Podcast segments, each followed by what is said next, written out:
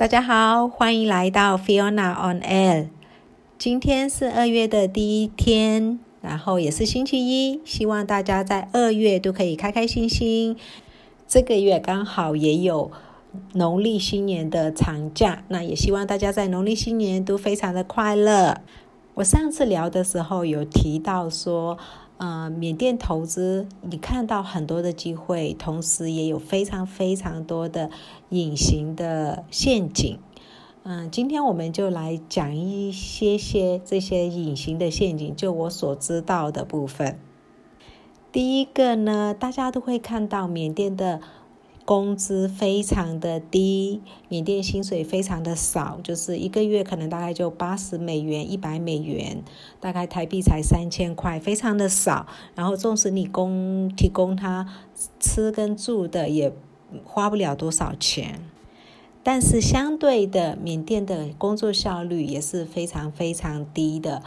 我听过一个中国的中国大陆的老板，他有提到过说，一个中国大陆的员工可以抵大概四到六个缅甸员工，所以你就可以想象这个低的薪资找到的员工的素质。为什么会这样呢？是因为我们整个成长的环境呢都是非常悠哉悠哉的。我们在学校也好了，在家里也好了，我们做一件事情都是非常的慢慢的，呃，完全不赶时间，没有效率。那这个习惯衍生到呃职场的时候，它就一样，就是非常的松散，非常难养风。举个例子，如果你在台湾、香港、中国大陆这新加坡这一类的地方，如果你点一份外带的炒饭，假设你的前面都没有任何的客人，就是需要等啊，你这个炒饭顶多就五分钟、十分钟，你就 OK 就可以带走了。不好意思，在我们缅甸，纵使你的前面没有任何的客人，你现在点一份炒饭或者炒面，你最少都要等二十分钟。这是普遍缅甸餐厅就是这样子，我们的效率就是这么样的悠闲。除了效率以外，还有一个问题是我们常常表达不到重点。譬如说，发生了一些故障啊，发发生了一些问题的时候，可能双方需要沟通。你跟他问原因，他会讲了非常久，没有到那个红心，在旁边绕很久，会会容易让人失去耐心。那这也是我们缅甸人在表述的时候，其实我们真的很少会直接讲重点，我们都要。呃，前面要有起承转合，铺铺陈铺很久才会到重点，所以这个当然你要解决一件事情，你在那边起承转合很久的话，就浪费时间，所以一天下来可能只有办法解决两三件事情就很棒了。这个是员工的部分，你可能会想说，没关系，我来训练他们，给他们之前训练还是什么的，可以提高他们的呃效率素质。OK，那我们来讲一个大环境的。缅甸的电压非常非常的不稳，所以呢，呃，缅甸的家电，你买的家电，呃，冷气、冰箱这些东西都非常容易坏。然后你在买的时候，旁边还要带一个稳压器，你要再买一个稳压器，小小的。但是那个稳压器也起不了太大的作用，所以你的所有的电器寿命是会比你原本在其他国家的电器寿命要来的低蛮多的。除了这个以外呢，基础设施也还蛮弱、蛮弱的。除非你是在仰光或者是瓦城、曼德勒这种大城市，不然就算这种大城市，如果你是在比较郊区，不然其他的小城市、小乡镇，呃，包含呃水沟、路灯这些，在其他的国家都是政府包办的非常基础的设施，在缅甸是我们自己需要做的，就业主需要做这些工作。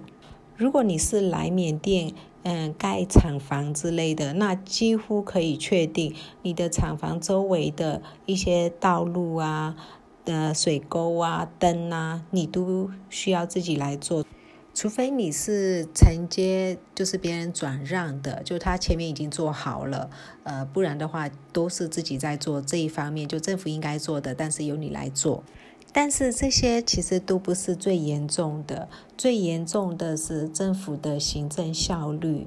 我们的行政效率真的非常非常的差。呃，其中一个原因是我们都没有电子化，就是没有数位化，全部都是用纸本。所以你到很多的相关部门，你去看，他都用手抄本，然后他的档案室就真的就是非常古老的，呃，所有的档案都放在那里，都是纸本的。如果需要什么文件，他们就是用他们的方式去查找，就非常古老，所以当然就没有效率。新政府也不行了啦，他已经第二任了，也有想要推动数位化。那碍于说我们在教育这方面没有补足，我们的学校没有在教电脑的课程，很多年轻人他大学毕业了，连 Excel、Word 都不会，然后不知道怎么样去使用电脑，所以。这样的年轻人，他考到了公职那个公务人员的职缺，他进去他也不会使用电脑，那已经不是上一代不愿意学，而是新的年轻人蛮多也是不会的。数位化的进程，我觉得应该还需要蛮长一段时间的。那另外还有一个是官僚，非常的官僚。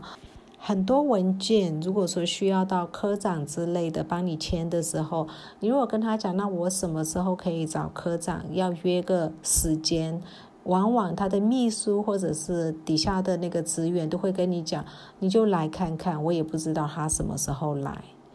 你就会变成你要花好多时间在等那个科长或部长在办公室的时间，但是他不是在混，他也是出去，因为他会有一些需要视察访查的行程，但因为那行程都非常的弹性太大，没有办法告诉你他何时会在办公室。我自己亲身经验，我早上九点等一个部长，等到下午五点。我才看到他，中间我去吃饭都是，呃，要担心他何时会回来的那种状况，你没有办法想象，可以浪费一个业主的时间一整天呢，一整天就等一个部长，那他也不是刻意恶意要让我在那边等，如果我不等他呢，我的行程就会走得非常的慢，所以我必须耗我一天的时间去。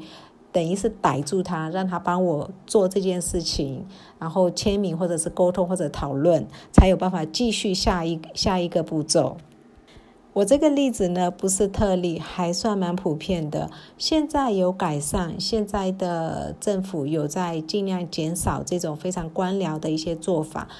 但效果还是没有很好，所以如果你是从中国大陆、台湾、香港、嗯、新加坡、马来西亚这一类的地区来缅甸投资，你光是想象你要等一个呃部长，或者是你要到一个行政单位去要一份文件，他那边找了一个钟头找不到，你就会疯掉了。听我讲完这么多以后，你是不是觉得来缅甸投资不见得是一件明智的选择？但是来缅甸退休，或者来缅甸旅游，或者是来缅甸就做一个长假，放一个长假啊，漫游之类的，都是一个非常非常好的选择。因为我们缅甸人非常的乐于助人，就是帮忙你做一件事情都无所谓。所以这也是为什么他可能明明是老板要求他啊去哪里，在路上遇到别人有困难，他就先去帮忙那个人了，那工作效率当然也就更低了。所以，你如果只是纯粹的来度假、纯粹的来玩，或者是来退休，都是一个很棒的选择。今天就说到这里喽，谢谢大家收听，拜拜。